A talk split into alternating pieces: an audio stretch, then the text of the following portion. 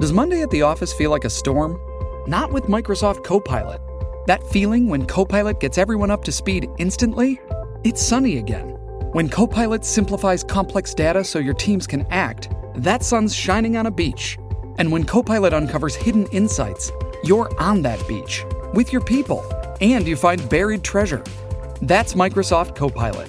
Learn more at Microsoft.com/slash AI for all.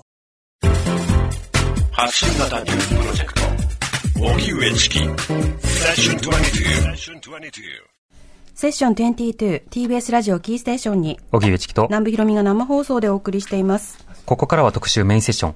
今夜のテーマはこちらです。メインセッション探求モー探検家は辺境の地で何を見るのか。新型コロナウイルスと探検、冒険。今日は祝日の山の日です。山に親しむ機会を得て山の恩恵に感謝するの趣旨ですが現在新型コロナウイルスの感染が全国に広がっているため登山をはじめ県外や海外への移動の自粛が余儀なくされています現在登山はスポーツ的な要素が強いですがもともとは山岳信仰の宗教色や未開の地を歩く探検要素が強かった一面もありますそこで今夜はコロナ禍で自粛生活が続く中、山にこだわらず世界の辺境の地を探検、取材してきた高野秀幸さん、角畑祐介さんのお二人をお迎えして、ワクワクドキドキ探検団をリスナーの皆さんと共に楽しみたいと思います。はいもちろんコロナ禍での探検や取材のあり方についても考えますよ。うん。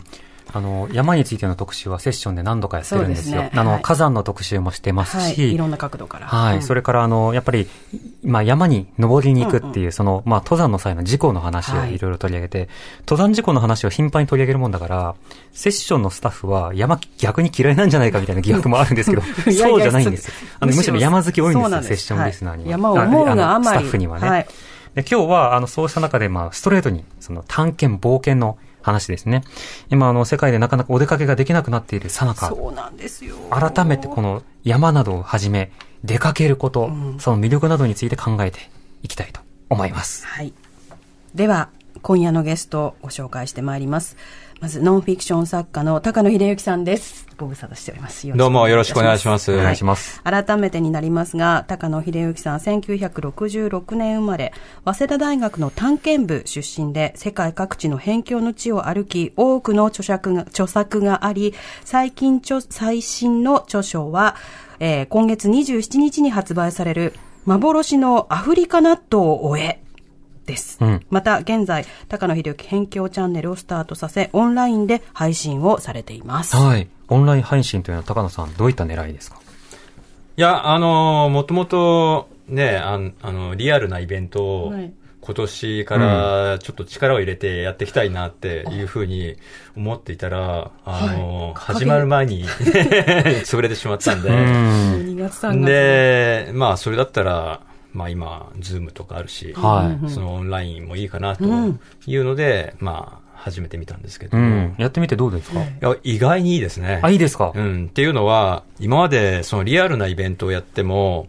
その、首都圏の人しか来れないんですね、基本。あーうんうんうんで、よく地方のひね、あの、読者の人から、来てくださいって言われるんですけど、なかなかほら、あの、ね、予算的に難しいわけですよね。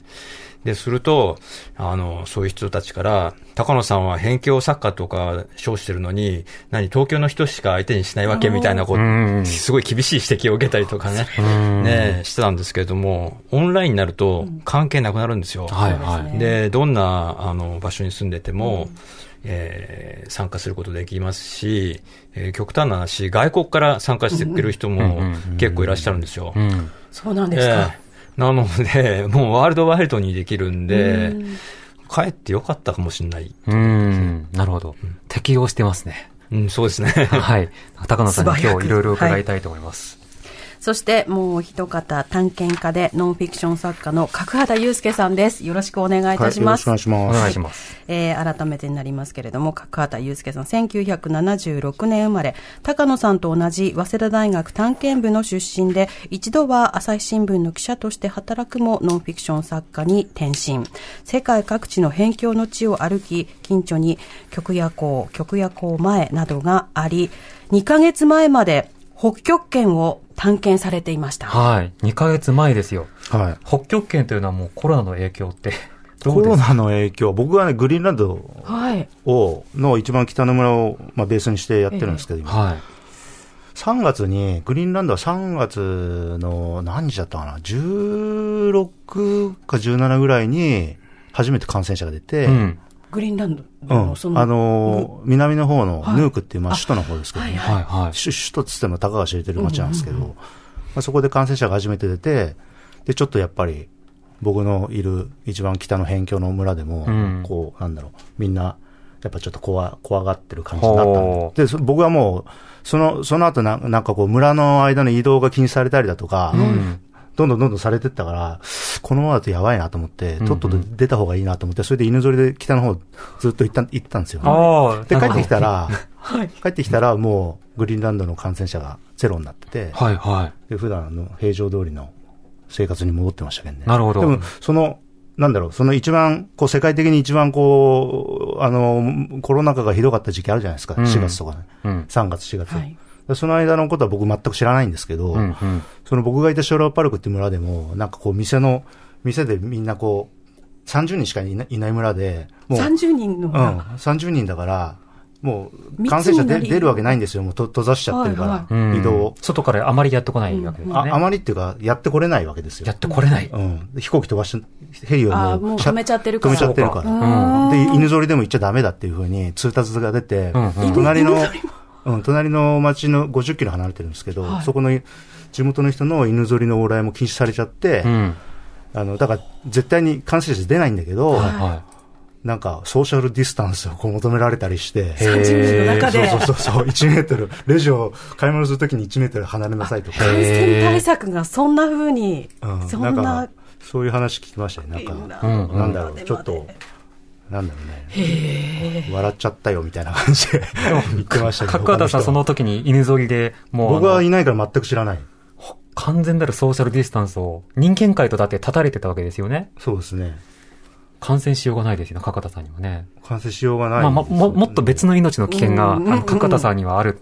あの、コロナにかかるよりももっとリスクの高いことをしているわけですけれども。まあでも、あれですよね、当時のこと、本当、今も全く知らないんですけど、うん。だから、帰ってきてから、日本帰ってきてからも、こう、6月の14日に帰ってきたんですけど、 6は月の14日ですか。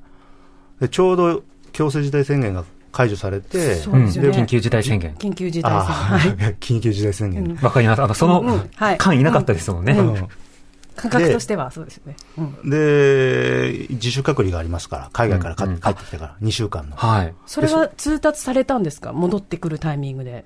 こういうことですからみたいな説明ああ、ったんそでれすかはだから、成田空港で言われるわけですあよ、。成田でえうんまあ、その前からね、日本と電話をしてるわけですから、知ってますから、あ、そう情いうの報として。は。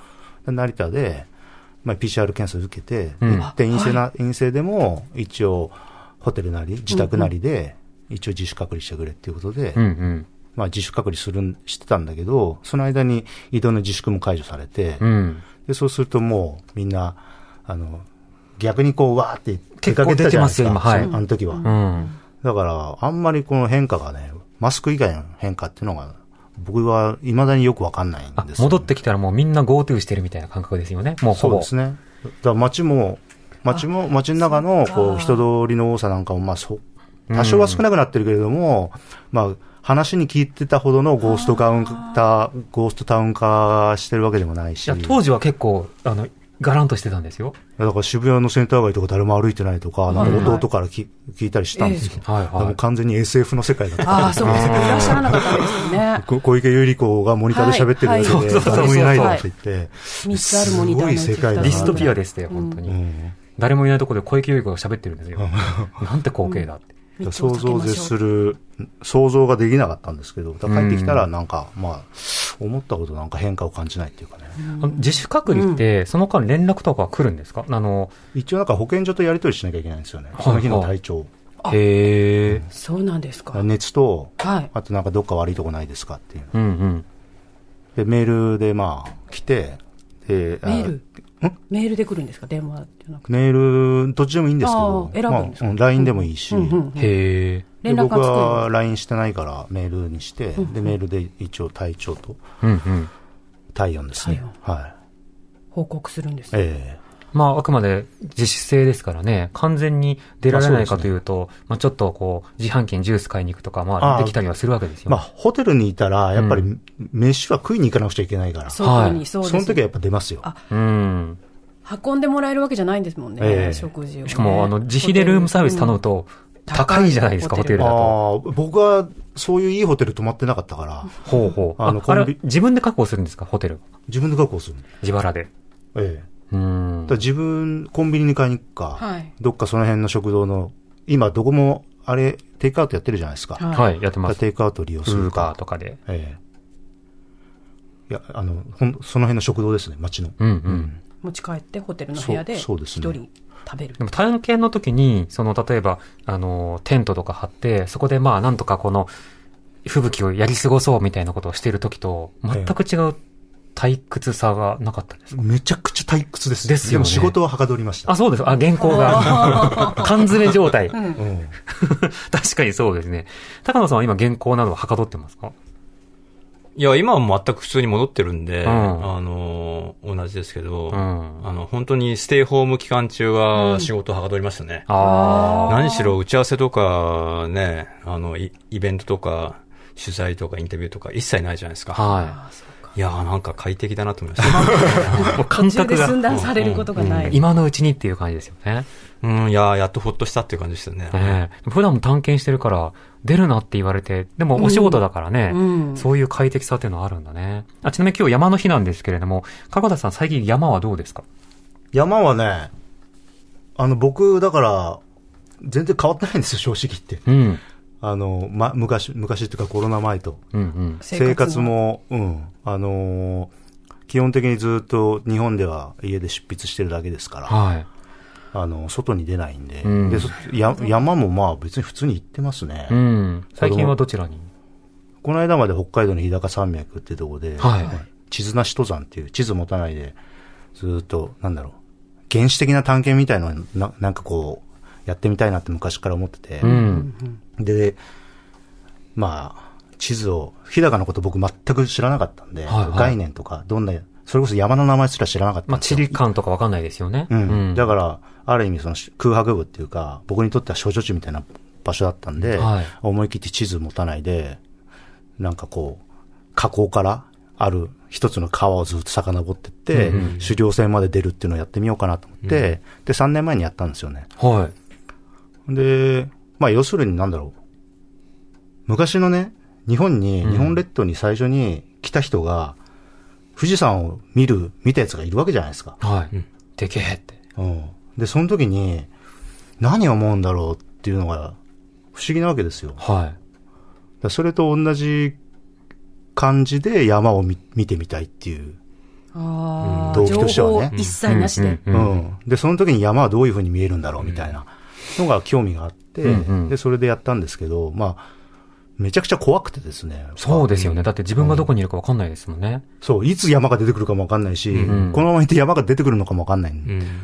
で、日高ってやっぱね、すごい険しいんで、はい。沢とか、うもうえ、えげつないゴールジュがずっと続いてるんですようん。滝もバーって落ちてて。で、70メートルぐらいの滝が出てきて。へえ。えうん。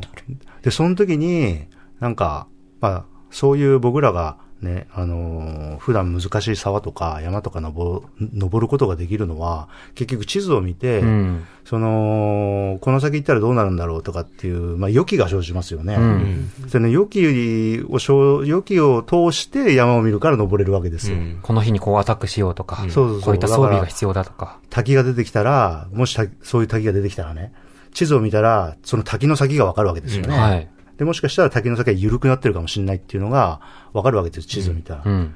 でもそれがないと、たその時はやっぱ超えられないんですよ、怖くて。うんああ、そうですね。めちゃくちゃ。ゃ大変だったんですよ、精神的に。うんで、こんなこともう二度とやりたくないと思って、は3年前に。うん。で、3年経ったら、やっぱその痛みがうん。風化されてしまって、は もう一回行こうかなとあ。そんな痛み、風化できるもんですか思って、うん。でもやっぱ記憶として痛みの記憶があるから、はまあ、前回と同じ川を途中から行ってないところを今回行ってみようかなと思っい。えて。で、やっぱりその、でかい山の方は、前回すごい苦労したから、うんあっちの方行きたくないなとかと思って、うん脇の方をずっと行ったりしえて、はいはで、そうすると、なんか、その、水系と、の先にある別の水系につながる、ちょうどなんだ、切れ、切れ込んでる場所っていうかね、い。はうい。ん、スムーズに行けそうな場所が3日あって、はいはい。あ、じゃあ、あのーこの次はここ行ってみようかな。うん。で、新たなこう、なんですか、今の、今回、登ってた沢の、さらに別の沢、なんかこう、異世界に通じるひ、うんうん秘密の通路を見つけたみたいな感じで。ああ。でもそもそもあの異世界感覚ですよね。もうポンとそこにい行かれてみて、土地勘もないし、地図もないし、そうですね自分がどこ目指してるのかわかんないけど、うん前あそこ行ったからあっちいる、見ているって、すごい現象的な仕方でそうですね。把握をしようとされてる。で、ち、多分地図見たら、今回その見つけた場所なんて、わかる、わかりますから、どうなってるのかね。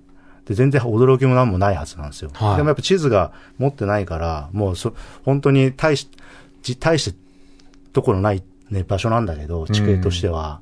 ですごい新鮮な驚きとかがあって、あんなとこにこんな道があったんだっていうう、んうん、なんか、面白かったですね、それなんか冒険の原初的なそう感ですね覚を取り戻しますよね。だから来年もう一回行って、そこを、そこの、なんだろう、今回見つけた秘密の通路をたどって、はいそうすると多分別の川に出るはずなんですよ。はいは今までのその、か過去の2回の探検の僕の、こう、地理感からい。すうるとね、ん。多分合ってる気がします。うんなんか知そのらん別けのど。水系に行ったら、今度はもう完全にまた分かんない世界だから、はまた別の発見があるのかなとかい。、うん。いつ終わる、もう、これ結構やっぱしんどいんで、地図がないっていうのは、未来がそう見えでないすかよら。ね、うんだってご飯とかどうするんですかだって予定ご飯立はもうてれないわけですよね。あのー、持今って中くのもにめちゃくちゃ釣れるんですよ。あもうポンポコポン釣ポコるんですかうん。俺米持ってきますけどね。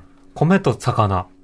はでもさっきもニュースありましたけど、例えば熊すとか。るんだ。い。熊めちゃくちゃいますあ、いね。ますか、うんあ、いますかあい今回会いましたね。前回は本当ですかうん痕跡、足跡とか。今日言うまでもないんですけど、あの、ラジオとして別に真似してくれなんて一言も言ってないですから、えーはいはい あの絶対そこは、真似できはい押さえといてください。はい。そうで すね。熊ですか熊は、日高はなんかね、クソ、熊のクソとか足跡とか、痕跡がもうとにかくいっぱいあって、うん。みんなそれは言うんですよね。はあ、出るよって。えいや、だけど姿はほとんど見ない。あー姿見たっていう人はあんま聞いたことないんだけど、今回なんか、なんか、あのーテン、テントというかタープって言って、まあ屋根だけなんですけど、使うはい屋根、あの、ビニール、ビニールっていうかその、あのー屋根だけのテントみたいなのがあってシートを吊るみたいなそうですね、シートが。はい。で、それ貼って、なんかこう、整地とかしてたら、なんか向こうの方でガサガサガサガサおお動ー。いてきましたけうど、だん。え、かそられこっちに来てるわけじゃないから、まあ別に怖くはないんですけどね。こ怖いですえーよ。怖いですよ。あでもこっちに来音ながい聞。こえる距離なんでしょガサガサあ、だが。から姿は見えるわけですよ。その熊だって。うん、やぶの中でガ対サガサ処はどうするんですかそういう時。大将うん。いや、ほっとくだけです。あの、うんちょっと声出して、刺激しない程度に、あの、ここにいるよ、ぐらいの、はあ、はほーとかって言って掛け声をちょっとかけましたけあ、はあ、はど、あ、はあ、驚いて、こっちに来ないようにってことですよね。いや、なんか僕に気づいてなくて、こっちに来たら嫌だかうんうら、ん一応、なんだろう、僕の存在を教えてあげるって知いう。らせる。はあいます。よ、みたいな感じ。そうそうそうですね。ううんん。へえ高野さん、熊は会熊ったこよとけありのます作法みたいなのって、いや、僕は、探検部はなんかや らないんですかかさすがに高野さんは熊はない。ない。うん。僕の行くとこには。今回初めてですか熊で会ったのは。白熊北極圏でよく見ますけど、ああ、そうですか。でも白熊ひも。ヒグマでも、前別の山では見たことありましたけど、へえ。今回見たのは、白熊だってキノアグマ怖いよですかな何グマになるんでしょうね。ヒグマですねあ、。ヒグマ。でもなんかひ、月のアグマの方が、怖いとかっていう話はなんか聞いたことありますよね。人を襲う可可能性。が高い。大きさで言うとヒグマ大きいヒですグよマね。の方が大きいけど、うんヒグ、ヒヒグマに襲われるってあんまないんじゃないですか、多分。うん。でもあの、白熊もなかなかに強いってえ。あの、白熊も、ホッホッキョクグマとかも。白熊は肉食獣だから近づいてくるんですうよ。ん。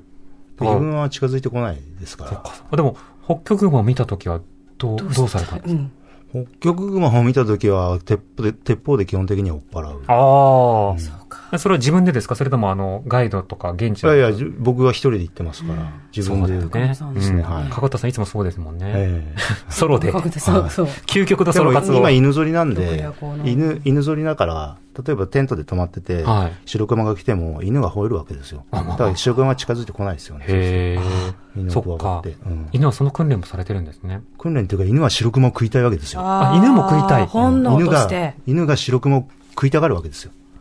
で、白熊が近づいてくれて、ううんわあ生きて生きて食いてえ みたいな 感じで、わわわってすごい吠えるんですよ。そうなそうの。すると白熊はやっぱり怖がって来ない。はあ。白熊の方が怖がるんですかえやっべ。犬を。え。うん。だだってだっ12て頭いますから、今。あ、多いから。うん。彼は、白熊の側は食べたいとは思わないんですか食べた犬をい、なんか食べたいなと思って近づいてくるんだけど、まあ、多勢に無勢ですようん、う驚くよねね。んあ声あ、になんか、いっぱいいるなと思って、 遠巻きにして、どっか行っちゃうってういんううん。感じ面ですかね倒な相手ですもんね、きっとねう。ん。まあ、吠えるのは犬のね、あの、本能そうですでね。すからね。うん。まあ、番犬として役に立ってるっていうかね。へえ。北極熊対策の番犬として犬見たことなかったですね、今まで。可愛 いですよ。犬が。 犬は可愛いと思います。高野さん最近山はどうですか山は、僕はそんなに行かな行かなくて、うんもう本当にちょこっと時間ができた時に日帰りで行くぐらいなんですけども、えまあ、最近だと、ちょうどそのステイホームが終わってから、えうん。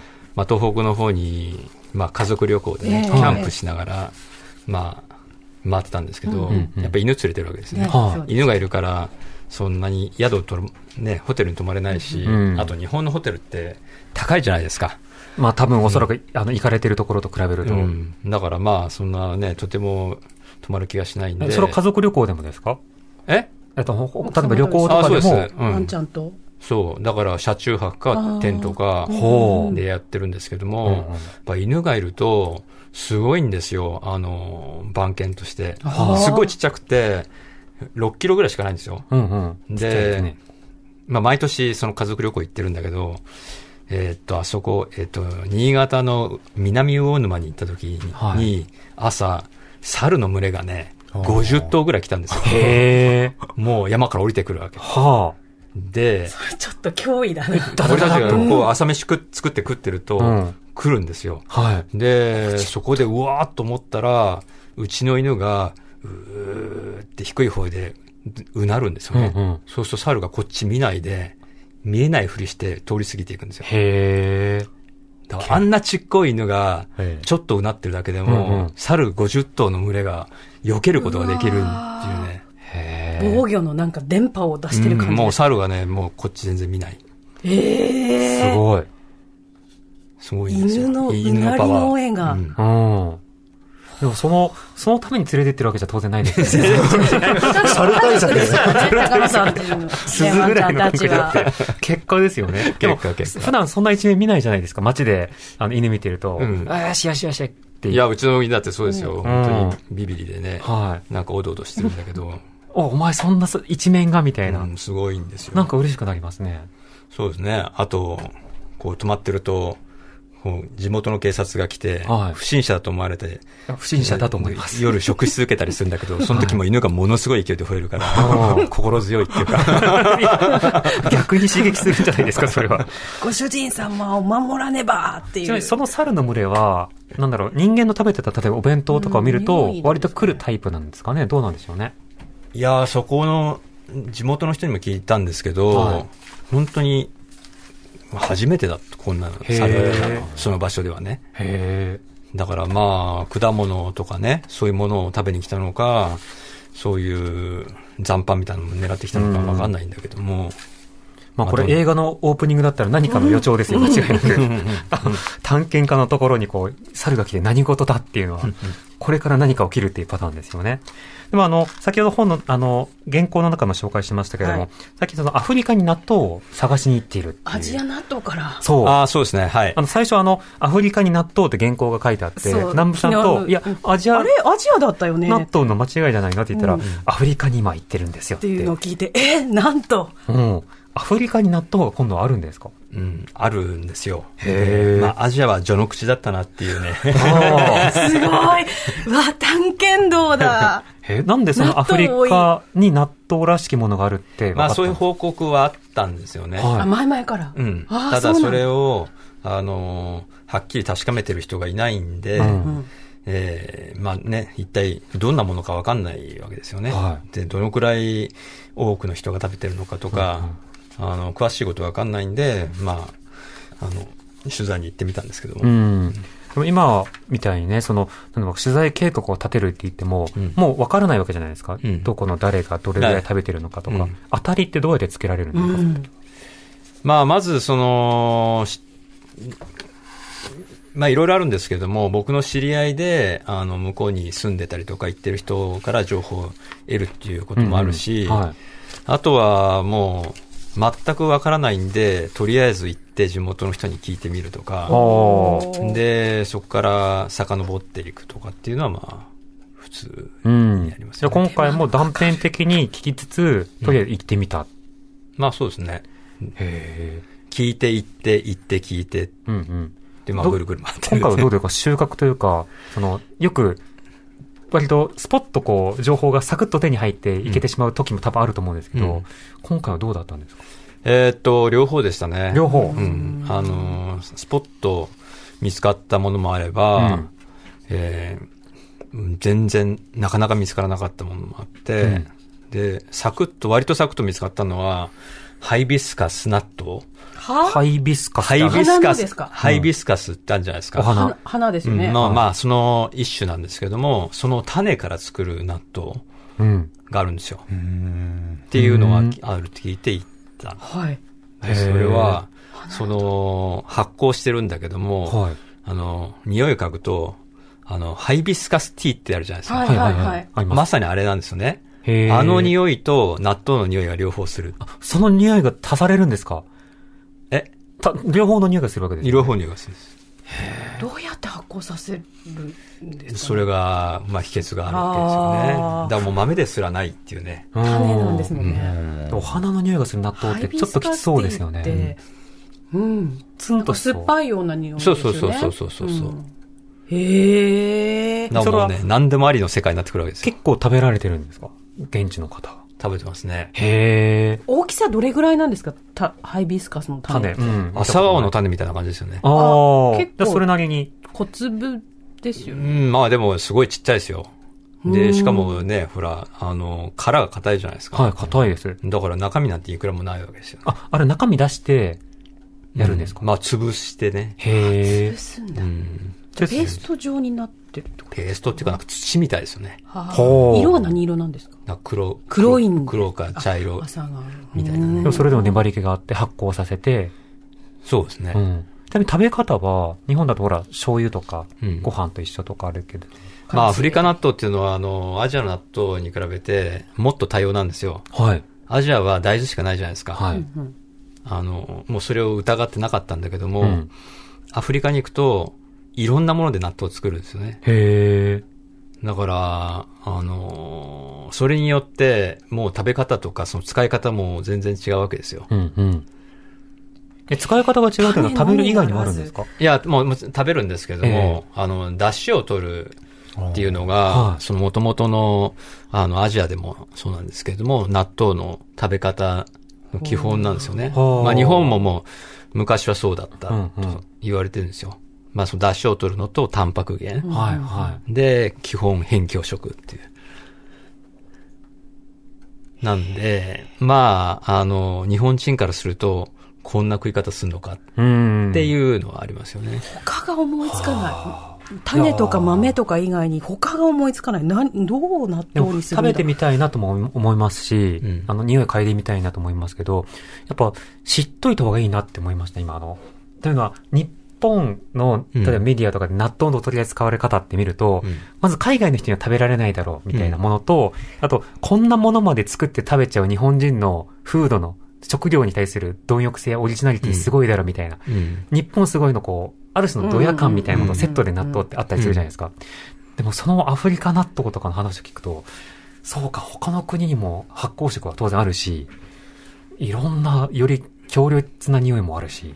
まあ、納豆はね、アジアでもたくさんの民族がうん。食べてて、ででも、も、ね、その話伺いましたもんね。ええでも、あれですよね。その世界最大の納豆地帯は西アフリカですよね。西アフリカ。世界最大が西アフリカう。んそれは、あ納の、豆地帯。私の調べでは。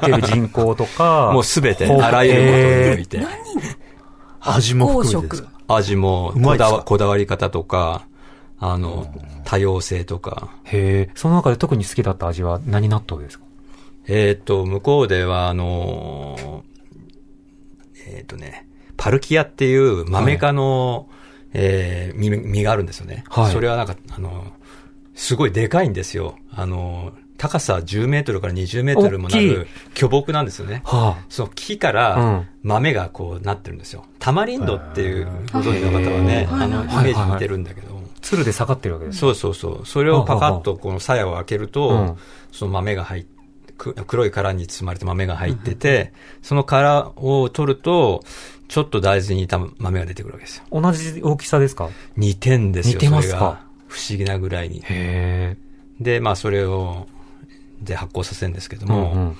すごい美味しい料理があって、あのー、ね、濃い、濃いを、濃いと納豆を一緒に、えー鉄板の上で焼いてほ、う焼き浸しにするっていうね。お魚の鯉と、で、そうですパルキア納豆。そへえ。う。で、焼き火だし。うん、それはね、で、トマト味おトマトにつけ、して、で、向こうの人は、あの、まあ、旧フランスの植民地のブルキナファソなんですけれども、はい。なんで、そこでバゲットと一緒に食べてへますえ。ビールと。ビール。もう最高ですよ。すごいですね。で、それには、チキンバージョンもあるし、はいホロホロ調バージョンもあるんですへえ。 鯉の代わりにチキンと使そうそうそうへえ。でも、それは美味しそうですね。それはもう日本人だったら誰でも好きだと思いますよ。味付けとかはどうされるんですかトそれにマトだから。トマトトだマけでトシンプルに。だけじゃない、まあいろんなものを、あの、入れてますけどビネガーとかええニンニクとかね。へえ。それぞれ追いかけてるものが違うから、でも膨らみますね。過去だと納豆はちなみに、あの、海外とかで食べたことありますかやいやー、全然ないですよね。やっぱり、定め方が特徴ありますよね。過去ださんほら、納豆とかじゃなくて、地図なしとか、うん目、なんか目的シチュエーション。ョンに追い込んでいくような感じが、なんとか読んでると感じていて、高野さん不思議なあれがどこかにあるらしいみたいな、この物を証言で取っていくみたいな、探検冒険でもアプローチが随分違うなっていう印象がありますね。まあ、そう、そう、それはね、 それぞれのやり方がありますからね。だからこういうまあ角畑は冒険系、はい僕は文化系なんあでしょうね、あーきっとね。調査の面もあるかもしれないですね。そうですねう。ん。なるほど。あ。お二人の個性がね。そう。それでぞはれね。、リスナーの方からいろいろなすごいいっぱいメールねいただいてるんですよ。いただいてるはい。まずはこちらから行きましょうか。はいえっ、と、ラジオネーム月見団子さん。私は冒険家というと、東方見聞録を書いたマルコ・ポーロを思い出します。うん高野さんとか角畑さんは影響を受けた冒険家はいますかはい。影響を受けた冒険家。そもそもそれだけ先人のレパートリーがどうあるのか僕はわからないんですけど、マルコポーロ高野さんどうですか川口博ですかね。ゆけゆけ川口ゆけゆけ。はいいや、僕はあれはリアルだと思ってて、おうもうすっごい憧れてたんですよ。はい。まあ、それだけじゃないけども、まあそれもあって探検部に入ってね。はい。ったんですけど、そんで先輩に、まあ、あれ大好きなんですよってき言ったら、お前あれ、ねやらせだぞって言って、 すげえショック、すごくショックを受けたんですよね。ショックだったんですねえあれはなんだろう、もう完全に、なんだろう、そういう定義なのかと思ってましたけど、リアルだと信じる人は結構いたんですかえあのー、僕まあ僕カモはン信じてただけですけど達夫経由から入ったのね。いでや、うん私も子供時代はうんテレビでやってることは全部本当だと思ってたうんんで、あ信じてましたよ。そうかう。ん。僕は信じてなかったですよ。でも夢が影響なは、いね影響を受けましたけどね。やっこれぱはり。どんな風にですかいや単純にやっぱ面白くてね、ワクワクしますから、僕、うん僕僕は、まあ、あれ、でも小学校に2年とか3年だったと思うんですよねう。ん。でもあれ、うん今考えても作り方は、今みたいに、やっぱり、今以上にある意味、煽りうまかったですよね。いやうんその先に何があったのかあんまみりそこたいまで、ね内容、そこまで覚えてないですけど。本当ですかうん。なんか面白く。その時見たものは、ああーって言って、こう、崖から崩れ落ちそうな、ところ、間一髪みたいなところで、 演出がね。そうそうそう、ん CM 行くみたいな。う。うんん見てるこちら側はもうどんどん巻き込まれていく感じです。子供だったから。でもやっぱりああいったところに行きたいなとはあったんですね。いや、思いましたね、やっぱね。ううんん。だからそういう話とかも好きでしたよね。なんかまあ、なんか、恐竜の発掘の話とか好きだしね、僕ちっちゃい頃。あだからなんか、探検部入る前は、はい山とか僕は全く興味なかったから、あ。うんうん。や山なんて登ろうなんて思ったことなかったんですよ。はい。でたまたま探検部入って山に登る、連れてってもらったら面白くて、そっちの方に行ったけど、うん。なんか考古学系のなんか発掘っぽいのやりたいなとか、はいはい。それこそ関野吉原さんがアマゾンでやってたような、なんか、なんか古代遺跡とかね、なんか、そういうのをちょっとやりたいなうとんうん。思ってたはずだったんですけどね。はいはいはい。じゃあどちらかというと、角田さんの方は古代遺跡みたいな古も代のを遺跡発掘調査に。うんなんかちょっとはそうですね。そういうのにちょっと憧れてましたよね。へえ。え、じゃあ、角畑ださんかの影響っていうのら、は大学、大学も、本当は文学部行って、高はい考古学、考古学のなんか教室っていうかうんうん、勉強やりたいなあっ本来は。てちょっと思ったんですよ。はいうん、だけど、文学部は落ちちゃったんで、はで結局違うとこ行ったんですけどねあ。。うんいや、。それ僕と全く同じ。で僕は文学部で、で、文学部っていうのは入った時は、せあの、専攻は決まってないんですよ。で、2年から決まるんですよね。うんで、僕は考古学に行きたくって、まあ僕はあの、超考古学っていうか、あのね、あの、ムー、ムー。ムーとかアトランティスの謎を解くとかね、ピガランミダムッとド同い年はの宇宙人が作ったんじゃないかとか、まあそういうことをやりたかったんだけどうも、ん うん。で、工科学に入ろうとしたら、成績が悪くては、い落ちちゃったんですよ。へえ。で、行かなかったと。考古学は成績良くないとダメなんですか15人しか分からなかったんですよね。へえ。ちっちゃかったんです狭よ。きも。なんで、 まあ、まあそこは諦めて別に別の方に行った。川口博士に戻ったと。なるほどうーん冒へえ。険で影響を受けたのは角畑さんは。人物としては。影こ響のままだと二人とも川口博士うんだ。影響ってことない、ほどではないかもしれないですけど、川口絵会とかね、広志じゃなくて、はい。 川口絵会というのはどういった方なんですかあの、チベットに、あれですよまだチベットが解放されなかった頃に、うんうそのチベット仏教の仏典を求めて、はあのインドかから、あのー密入国しうんうて、ん潜入して、で、まあ、チベット人のふりして、はいまあ、修行して仏典を持って帰ってきたっていう。だから当時まだ、チベット旅行記って本が、はいを書いた人ですけど、うんうんだから当時、あれ何年 ?1900 年ぐらいだったと思うんですけどね。あのーだから欧米の探検家が行きたくて行きたくてしょうがないところに、まあ日本人だからチベット、ね、チベット人っぽい要望してますから、でこっそり、あのーあれなんラマ、中国人、中国人のふりしたんだっけかなちうーんまあとにかく現地人のふりして入っていくんですけどね。はいはいだからその、なんだろう。あのー今では考えられないような、あのーやり方でうん、ヒマラヤの山を越えてったりするんですよね。うんなんか、嵐の時になんかこう、瞑想したりしてたりと か、そんな感じちょっでと、こ神秘主義的なところも。う、気合でまあ行っちゃうわけですよね。ああ。でもなんか、昔のやっぱりそういった冒険者って本人の超人感みたいなものも紛れてるものもありますよね。で彼は、あのー、潜入しまし、潜入したわけですよう。ん。あの、で、僕もだから、僕も最初のデビュー作の、チベットの三方峡谷ってところの探検記を書いたときに、はいやっぱり中国政府の許可取らないで、うんうん。あの、行ってるんですよね。うんだから、どっかで川口絵会のイメージは、まああったっていうか。ああ、冒険といえばっていう。うんでも、ね、そういえば時代も変わって、例えばチベットも今はね、その中国の影響とかもあって、より行きがたかったり、ウイグルとか、うん。香港とかもなかなか行きがたいとかそうでね。すねうん。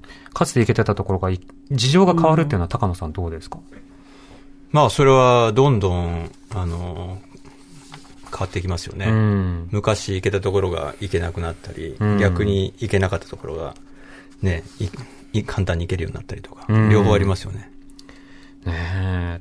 だから辺境っていう風なものの、その土地性とか、あるいはその文明の状況、アクセサビリティとまた別に政治体制がガバッと壁になることってありますよね。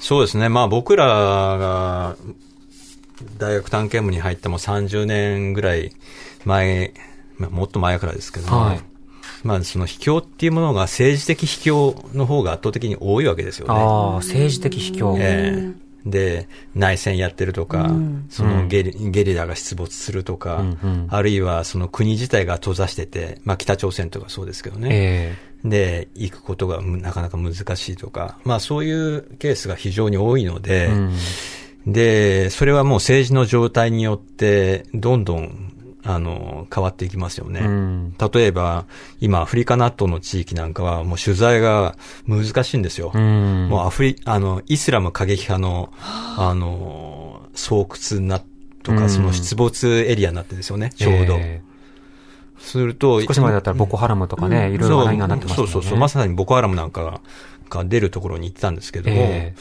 で、ね、10年ぐらい前まではそんなもんなかったわけですよえうね。ん。で、20年前だともう本当に平和な地域だったのが、今は納豆取材さえ危険ってういんう状況ですようね。んうん。そういうふうにこう、どんどん変わってってますよね。シリアだってね、あの、10年前は本当に美しくて観光のしやすいところで、鉄道で旅行してみたいな、開かれた場所で、しかも、あの、遺産、遺跡などもとても美しくてっていうところだったんですけど、今は世界でやっぱり生きがたい国の中でも上位になりましたもんね。トップクラスになりましたねう。ん。なるほど。続いてのメールもはい行きましょうかね。えーラジオネーム、蒸し暑いし眠いさんですわ。かる。共感。お二人に質問です。探検家、冒険家は憧れの商売ではありますが、どのようにして収入を得ておられるんですかつもし、財宝などを見つけたいときは、それを取得することができるんですかいや、でもこれ素朴な疑問よ。冒険家、探検家さんにぶつけてみたい。入イコール財宝か。うん。うん。どうですか高野さん。あの、私はあの、探検家ではなくて、あの、ノンフィクションライターですから、 そも名そ乗もり。が変わった。名乗りが。ねえ、か、角畑くんは、いや、僕探も検基家を本名的乗にって執る筆で、ね、執筆公演ですよね。まあ体ね験。講演はほとんどないであ、すね。受けてないですか、あまり。受けてないっていうか、話がそんなに来ないっていうかへ、ーそんな多くないですよ。そうか。積極的にやってるわけじゃないから、はい。他のライターさんとかだとね、その講演とか、ああのあ、、そうですなんか。かあと何かコラボの仕事とか、いあろーいろあると思うんですけど、そうか、冒ど険とかんぐらいそうですか講演でも、、あの、例えば登山家の方とかだと講演は結構多いですよね。うんあの、山に関するセミナーとか。年に5本ぐらいですかね、僕は。へえ。だから全然収入面で言ったら本当にお小遣い程度っていうか、うん。そその生活とかそういうレベルには全然いかないですよね。なるほど。まあ、それは僕も同じ。基本的に原稿料ですよね。そうですううね。ん。まあ、物書きですよ。財宝、た探検そ先う、で財と宝か、。納豆探してて、なんか別まのあ納豆情も報もちろんで、財宝ですよ。宝物がみたいなことを。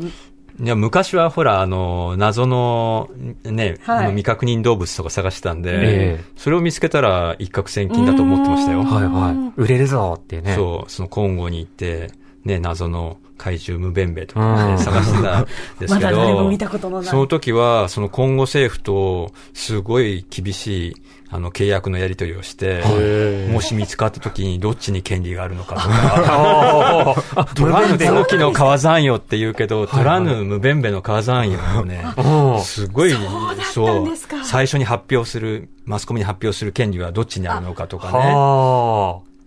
でもしといた無方弁が弁いって、い。あれ、なんか解決したんですかその、誰、なんかね、か解決とは。 なんその後どうなのなんか、なんていうんですか解決はない。まだあの時の状態のまんまですかうん、だっていないっていう証明はできないから。そうですうね。ん。でこの先仮に高野さんがムーベンベを見つけた時には、その時の今後政府との契約書っていうかコントラクトが生きるんですかいやいやいや、それはまたね、生きないそれはまた別の。あ、せそうなん政だ治体制だってね、変化してますね。変化してる、体制変化してるんですけど、恐ろしいことに、当時の独裁大統領うがん今でも大統領なんですよ。30年前と変わんないんです、そ体れ制はが。それでで。その、あれですかね、地域の、ある程度、環境なんかも変わってないってことですか例えば道路がすごい伸びてて、なんか、ちょっと、なんだろう、行きやすくなってるとか、そういうのあるんですかね地図を見る限りは変わってないね、あその辺はね。まあもちろんその携帯とかね、まあそういうものは、めっちゃ納豆食ってるかもしれ ないですよね。そのテレビの人とかねいや、実まは。あ、あの、可能性なくはないからあね。近いから西アフリカ。スマホの決済とかはね、あの、アフリカとかでは、あの、携帯の、あの、ネットワークが非常に発達したって話あったりしますけど、それがどうなってるのかとかもね、気になるところですけどね。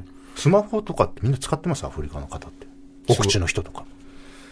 いや、かなり使ってるね。あ、そうですうか。んまあ、その本当に奥地行くと、いまあ、奥地ってのはどのぐらいだかわかんないけどさ、んまあ、それほどでもないけども、でもまあ、想像以上。うんかがたさん、財宝はどうですか財宝ですか財宝です。財宝はさすがに、あれかな見つけたいですけどね。一番見つけた財宝っぽいものって何かありますなんか化石とか、なんか原石と北か。極で結婚指輪落としたことありますけ ど、それ財宝失ってん だ。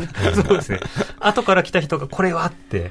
いや、何見かつけられいやもう誰もいないとこですから、そうですよね僕もどこでのなくしたのか知らないんですよ。はあ、はあはあ、なん、か、とその時、ウサギがすごいしょっちゅう出てて、うんウサギポンポンポンポン取ったんですよ。はいはいでうウサギ食べな、食べながらなんか旅したんですけど、それ引いてね。です。手や、あのー解体したら手汚れるじゃないですか。はい、血とかいろいうろ。ん。はい。それで、雪で血をいつも落としてたんですよね。うんわーって。うんうんで、わー冷たいからわーって手、水切ってブルブル振ってで、すぐなんかこう手袋つけてってやって。で、気づいたら、多分、もうなくなってて、薬、薬指につけた。もともとちょっと緩めだったんですか、指輪は。緩めでしたね。へーうんで、それで、あーと思って、うんうん。もう殺される。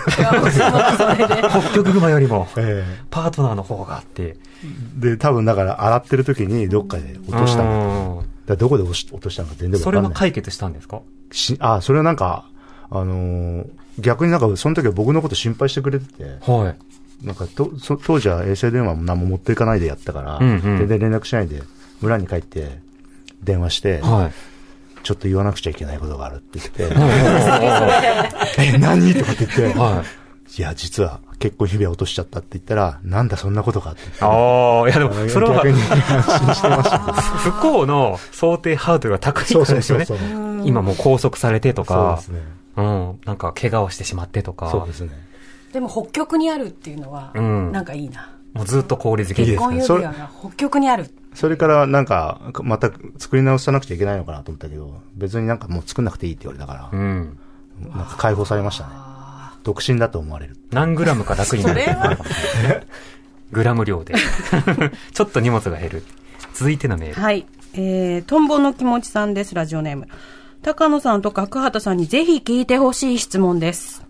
探検、冒険に出発する前には何種類くらいのどんな予防接種を受けますか、んまたその費用はどのくらいになりますか公的な補助が出るものはあるんでしょうか、うん。地域によっても違う。私も聞きた い、これ。高野さんどうですかえー、めったに打ちません。あそうですか。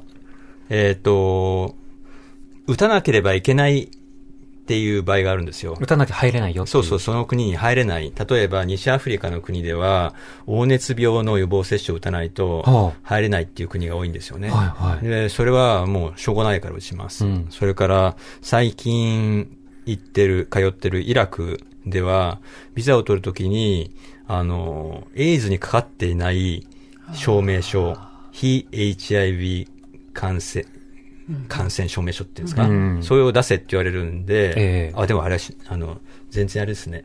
予防接種じゃなかったですね。うん、何も話聞いてない。そういうものが、を出さなきゃいけない。要は病気に関する、あの、うん陰性に関する説明とか。そうですね。うんだだから、まあ、黄熱病だけじゃないですそか。れはビザの申請の時にその書類って一緒に出すんですかいや、それは入国の時入です。国の時に出すんですうかん出すああ、イミグレーションで。そうです。ああ。そこでないってなったら入れないんですかそうですね。それはねあリジェのク、トあとは金払えとか、ああのいろんなことが起きてきますよね。へえ。それもまた一手間ですね。うん、まあそうなんですよ。うん。予防接種、かかださんどうですか僕今の質問で思い出したんですけど、なんはいか。7月に予防接種の予約してたんだけど忘れてましたね。あ、先月。うん受け今思い出しました。何の接種ですか、それは。 なんだっけな。それもあのー去年ニューギニアに行ったんですよ。ニュニューギニアって、ニューあのニューギニアあのーパパニューギニアの隣パパニューギニの、まあ、インドネシア側なんですけど、で、その時に、あのー久しぶりに予防接種受けようと思って、うん近所の総合病院に行って、あの、トラベル外来みたいなのがあったから、はいはいそ。こで相談して、狂犬病と、うんあれ何受けたっけな破傷風肝炎 ?B 型と C 型を受けたんだっけかな、うんうん。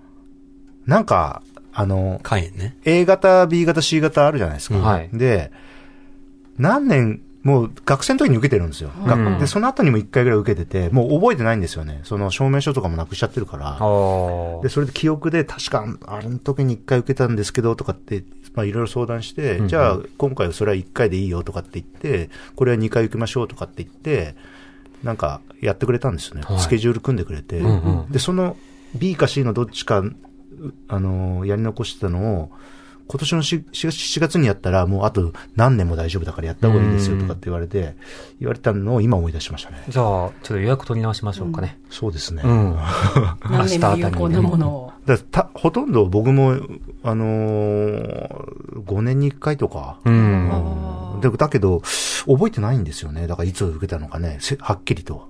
何をいつ受けたのか覚えてない。なるほど。多分ね、くださった方はさぞたくさうん準ん。狂備犬があって。病は、あの、今犬ぞりやってて、はい。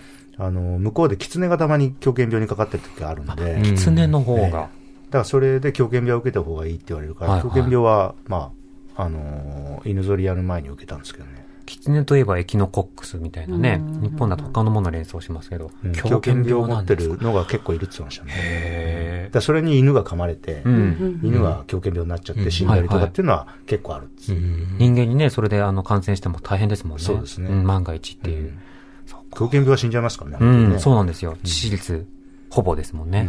他にもいろいろメールいただいてるので、お知らせの後。荻上チキ Session 22. TBS ラジオキーステーションに生放送でお送りしている、荻上チキセッション22、今夜の特集メインセッションは、探検家は辺境の地で何を見るのか、新型コロナウイルスと探検、冒険、探求モードでお送りしています。はいゲストは、辺境ノンフィクション作家の高野秀幸さん、探検家でノンフィクション作家の角畑祐介さんです。よろしくお願いいたしますよ。ろしくお願いしまよろしくす。お願いしまよろしくお願いします。タイトルにコロナウイルスってはあったんだね。。ありましたよ 全ちゃ然んとコロナに関する質問してないんですけど。いや最初の方あ、でも最初ありましたいろね。いろ聞きましたじゃあはい抑えましたということで、このメール。えーラジオネームジャパニーズスピーカーさんです。数々の探検をしてこられたお二方に質問です。最も命の危険を感じた時はどんな時ですかその時のことを教えてください。また非常に悲しく残念なことではありますが、探検仲間や知人で探検途中亡くなられた方はいますかという質問です。どうですか、か角畑さんの命の危険。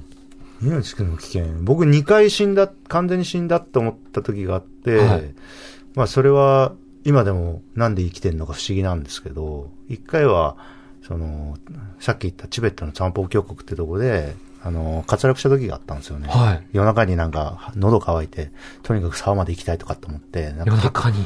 はい、救急車のところを、まあ、当時は20何歳だあれ ?26 歳とかでしたから、まだもう何も考えてないわけですよ。大和渓谷に乗ってるダメな例のうん。最たるやつですよね。ええもう夜に水を求めに渓で谷を。 30キロぐらいのすげえ荷物重たい荷物背負って、こすげえ救急車のところ を、やぶをつかみながらこうやって行って、ああ、あそこになんか沢の音が聞こえるとかって思って行ってて、はいで、なんか、木の根っこを組み抜いて、うんそれで、バランス崩して、ゴロゴロゴロって転がらし始めて、でも、ブワーってすごい激激流の場所ですから、はもうぐわーってもう、どれぐらいだろう ?50 メートルぐらいしたかな。もう激流の川流れてるようなところで。い。はい。でもう、もう今でも鮮明に覚えてるけど、左手でこう、やぶ掴もうとして、それがズルズルズルって抜けて、もうゴロゴロって転転がり始めて、うん。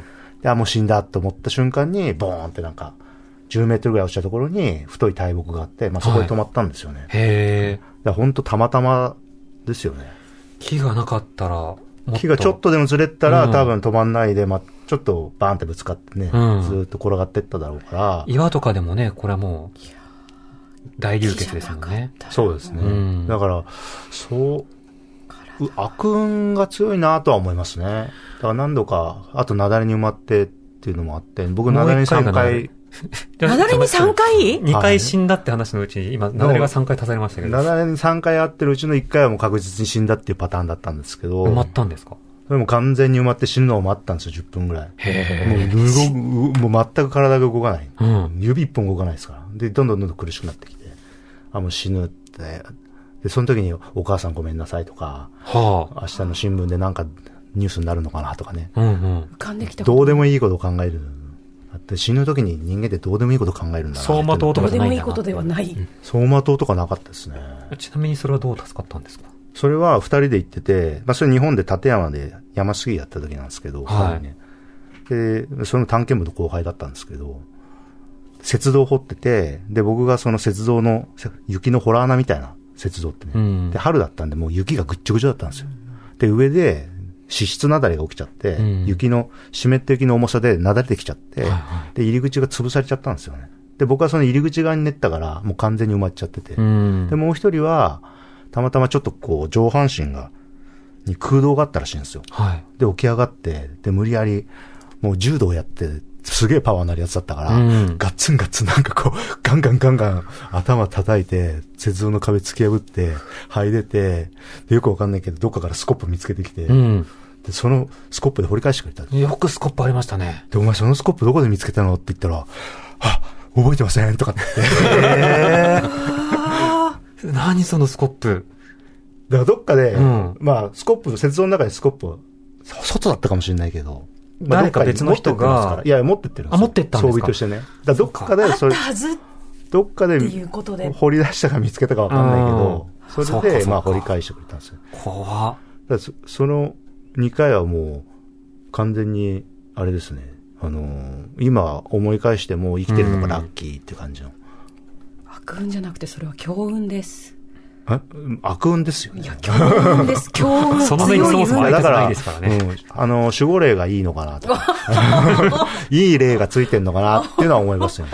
何か、どこかで見つかるやつだったかもし守れならいねれてる。うんうんちなみに、あの、強い力どなたかがお亡くなりになったケースっていうのはありますかというメールもありましたけれどはいジャパもニーズス。ピーカーさんから。うん。まあ、一緒に行った人ってのは僕はないですね。うん。知り合いで死んだっていうのはたまにありますけああど。、冒険行ったら亡くなったらしいみたいな。そうですね。後から聞くっていう。えうん。そういったのを聞くと、やっぱり気をつけようってなるものですかならなそうです ね。え気をつけようとはならな聞いといかいてなんですけどな。まあ、しょうがないなっていう感じですかね。はあ。死生観がまた、別のものが獲得されていくんですかね。リスクに対する計算とか。いやーそこまで、でもないかな。うん自分でなんかいろいろ、ね、いろんな経験ししたら、そういうの変わってったりすると思いますけどね。うん。高野さん、今のメールで、まず、身の危険っていうのはどうですか、まあ、ないわけじゃないですけど、はまあ、あの、安全第一でやってますんで、い。はいはい。そんなにね、人が思うほど、そのしょっちゅう危険な目に遭ってるわけではないですよね。うんただ、一度、ソマリア行った時に、はいあの、まあ政府の軍隊と部隊として動いてたんですけども、その、すごい僻地まで行っちゃって、うんで、そこで、あの、イスラム過激派の待ち伏せを食らって、はい。で、むちゃむちゃ撃たれましたね。めちゃめちゃ撃たれた。その車で行ってるんだけども、まあ僕はあの、走行車に乗ってたんですですけど、はいはむむちゃくちゃ撃ってくるんですよ。うんうん。で、自動小銃とか、あの、機関銃ぐらいだと跳ね返すんだけど、はいもうロケットランチャーで、ああむちゃくちゃ撃ってますね、それもうボンボン撃ってくるから、はいすごいんですよ。はいはいで、あの、防弾ガラスとが、ここにあったんだけども、その防弾ガラスがいつの間にかひびが入ってたりとかして、うん。で、まあ、そうでない一般のランドクルーザーに乗ってる、その、兵隊とかもいたんですけども、はい。もうランドクルーザーに、そのロケット弾が着弾して、まあ、目の前でね、うんもう一瞬にして、ボーンって、車が火吹いて、もう映画みたいなんですよ。で、運転手がうわーって転がり出して、うん転がり出し、出たところをまた自動小銃で撃たれるから、また血がバーッと吹いて、ううんわーって言ってるんだけど、こっちの車ももうぐるぐる、あの、もがいて動いてるから、うんもうすぐ消えちゃってね。もうどうなってるかわかんないまあ。そう、そういう時って、なんか怖いんですかね。いや、もうなんか現実感はないね。うんアドレナリンがブワーって出て、なんか怖さが感じないとか、そういう感じなんですかなんか。ね、映画見てる感じ。あまりにもリアリティがなく。しちゃうんです。あと、カメラを持ってると、はい今、角畑が言ったように、怖さがなくなりますね。ああーの、んなんか全然違う感じになりますね。ん別に守られてるわけないんだけども、それに夢中になってて、うん。でも、バッテリーがすぐ切れちゃって、はいカメラがなくなると、やっぱすごく怖くなる。でも、それも、そんなに、ものすごい怖いっていうよりかは、なんか映画見て怖いみたいな、そうんのベトナム戦争ものとかあるじゃないですか。はい、あります。ああいう感じですそれよね、はどう助かったんですか、その時。いや、それは、あの、20分ぐらい、そこで、こっちも、あの、機関銃で応戦してんですよ。はいはい上、真上で。政府軍の方が撃ってて、はいで、 上からら薬莢が、なんかシャワーのようにあー落ちてくるんだけど。パパパパパとうんで、そのうち援軍が来て、うんで、まあ、向こうが退却してて、まあ、助かったです。でも着弾ポイントがまずかったりとか、直撃食らってたりとか、そう、したあらまと、その車が止まっちゃったりしたら、うんもうアウト。日常に戻れてすごい。なんかでも人の方が怖いですよね。僕はなんあ、か。そういう感覚になりますかうん、自自然然と対峙してる。山とかの自然よりもなんか人の方が怖いなと思うから、うんあんまそういうとこには行きたくないなと思いますもん。た、うん。そういう危ないとこは僕は嫌だな。僕は山も嫌 です。そうか。対局というなるほかど、種類の。今日はあの違う、コロナ禍なのでね、その取材もなかなかできなくなっている中で、今後、あの、取材とか、うんあとは、探こ検ういった辺境に行くっていう意味を改めてどうかっていうことも聞きたかったんですけど、最後お時間ないんですけど、一言ずつ、高野さん今後どうしたいですかまあ、あの、辺境っていうのは、いつもどうなるかわかんないとこなんですよね。で、その意味では、まあコロナがっていうプラスアルファはあるけれども、まあ、やっぱりどうなるかわからないんで、今までと同じように対処していく、やれることをやって、アプローチしていくだけじゃないかなとう思うんんですよね。。高田さんはどうですか僕は今、グリーンランドずーっと行ってて、なんか、昔のエスクモーみたいに、もう、自由にうん。旅できるぐらいの技術とかね、あのー知識とか得たいなと思って毎年通ってるんですよ。な同じ時期、はいところをずーっと、あのー行ってるんですけど、うんだ運運がいいというか、僕の場合はまあ幸運で、あのーもう入れるんですよ、日本人も。あの、EU、EU 諸国に。うん。だから一応来年もよ、今のところ予定としては冬に行って、だから変わりなくやるつもりではいるんですよね。ぜひ、あの、行けたらまた報告楽しみにしています。はいあっという間のお時間となりました。ありがとうございました。はい、どうもありがとうあごりがとうござざいいままししたた。 Session 22. Session 22.